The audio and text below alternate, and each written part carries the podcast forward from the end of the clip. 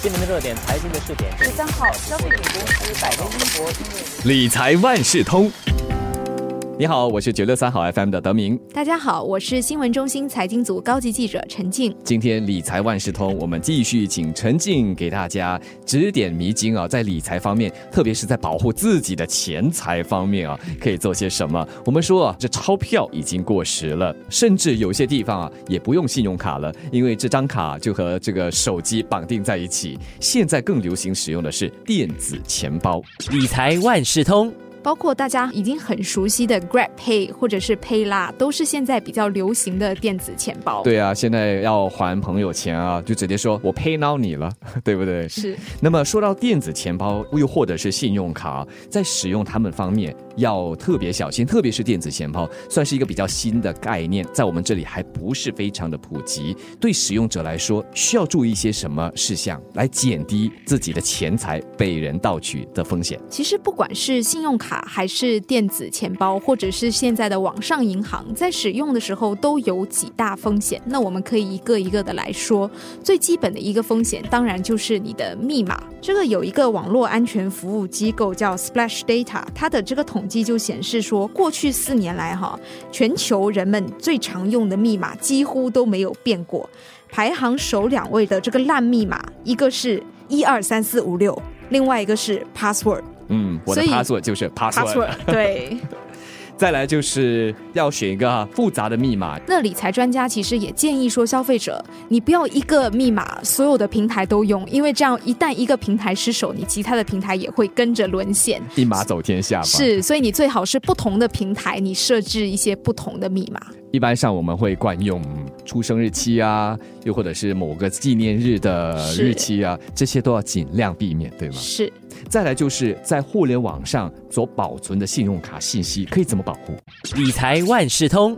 现在网购很流行，那我们知道说，你去购物网站的时候，当你要买单结账的时候，那网站通常会跳出来一个信息说，诶，你这一次输入的信用卡信息，你要不要保存在我们这里？这样你下次再买单的时候，你就不用再重复输入了。就是他问你要不要自动储存，那很多人就想，哎，这么方便，我何乐而不为，对不对？其实专家的说法是，这是一个危险的做法，因为一旦这个网站它被黑客攻陷，那么这些不法分子他们可能也会连带着取得你的个人信息和信用卡的信息。又或者是你第一次入这个网站，你要登记要注册，前面也会有另外一个小小的栏目问你 Remember me，是，还有包括说要不要储存你的密码、你的登录密码。对所以如果你每一个你都选要要要，那到时候这个网站倒了，你的这些个人信息也都全部都会被窃取。或许带给你每次登录这个网站的方便，但是却提高了你的户头或者是密码被窃取的风险。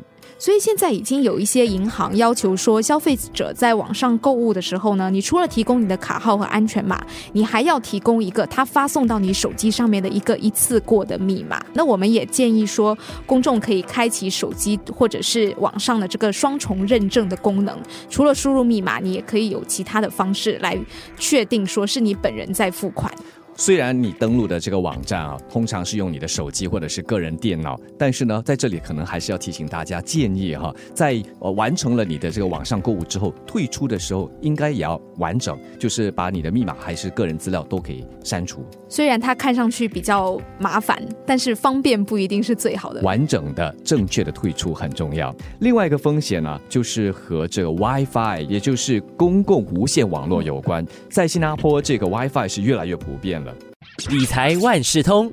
现在很多商场、咖啡馆，包括说地铁站，都会提供无线的网络。那大家为了节省手机的移动数据，一出门就是，哎，我看到这边有一个免费的 WiFi，我赶快连。我每次但是看到，我每次在手机看到那把伞，我都很开心。是，但是殊不知，其实这样也是有风险的。怎么说那新加坡网络安全局就指出说，不法分子他可以通过登录这个公共的 WiFi，窃取在同一个网络里面其他用户的内容，还有他们输入的信息。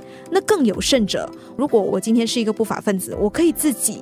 设置一个公共无线网。也就是说，可能我在购物商场的一个角落设置了这个仪器，那就变成了好像有如一个公共的无线网，其实那是我所设置的。是，那一旦你进入我的这个网络，我可能就有办法知道说你上了哪一个网站，你输入了什么信息，甚至如果你在上网的时候你购物了，我也会看到你的信用卡的信息。太可怕了！是，我也有这样的听闻，那就是在使用公共无线网络，也就是 WiFi 的时候，尽量不要进入你的银行户头来进行一些网购或者是转账的活动。是，网络安全局就提醒公众说，不要在使用公共无线网的时候在网上付款。那你外出的时候呢，你也应该关闭自己手机上的这个自动连接无线网的功能，虽然它也是很方便。那么你的手机的这把伞呢，就不会自动的打开来了，对吗？另外一个风险呢，和这个免触式信用卡也有关系。现在这样的一种使用越来越普遍，甚至现在因为信用卡和手机也绑定在一起了，这种免触式的付款是越来越方便、简单而且普遍。理财万事通。但是与此同时，它也有一定的风险。那去年的时候，就有一段视频在网上疯传，视频里面的男子就手持这个销售终端机，就是我们通常说那个 POS machine，他拿着这个终端机，他接近其中的一个人，他用这个终端机扫描他裤袋的钱包，然后就成功的刷取了一笔金额。为什么会有这样的操作？就是因为你钱包里面的那张卡，它其实就是免触式信用卡，你平时滴一下就可以付款，很方便。但是如果对方拿这个付款的机器接近你的时候，他滴一下，他也可以马上把你的钱取走。就是一点都不明显的从你身边经过，只要手里他很有意图的把这个终端机靠近你的钱包的话，你就自动的把一笔钱转过去给他了。是，但是这样子的一个方法，也不是说我们不能防范。那首先我们要搞清楚，说这个免触式信用卡它为什么可以滴一下就付款，就是因为它里面有这个无线射频识别技术，我们说的 RFID。它是通过这个技术来传输信号完成付款的，所以如果你要不想让别人通过这样的方式来把你的钱刷走，你有一个办法，就是你可以买那种隔绝这个 RFID 信号的这种钱包。或者是卡夹，对你把你的卡放进去，那只有当你把卡从里面拿出来的时候，你才可以刷卡。如果真的是那么不幸的话，这个钱包也好，卡也好被盗取了，那如何应对这个未经授权的交易？那很多银行都会建议客户要定期的查看这个信用卡的账单。如果你一旦发现说有一笔交易不是你授权的，你要立即通知银行。个人的一个经验就是，我会在这个电子钱包里面不要放太多钱。你给自己的电子钱包设置一个上限，比如说我每次只用五十块钱，那即便我钱包沦陷了，被黑客攻陷了，我损失的也不过就是这五十块钱而已。希望通过今天的理财万事通，你有所学习，日后在使用信用卡和电子钱包时，可以把这几大风险减到最低点。理财万事通每期提供你最需要知道的理财与财经知识。如果你想了解更多，可以到早报的 SG 搜索“联合早报财经专栏理财简囊”。我是九六三好 FM 的德明，我们下期再见。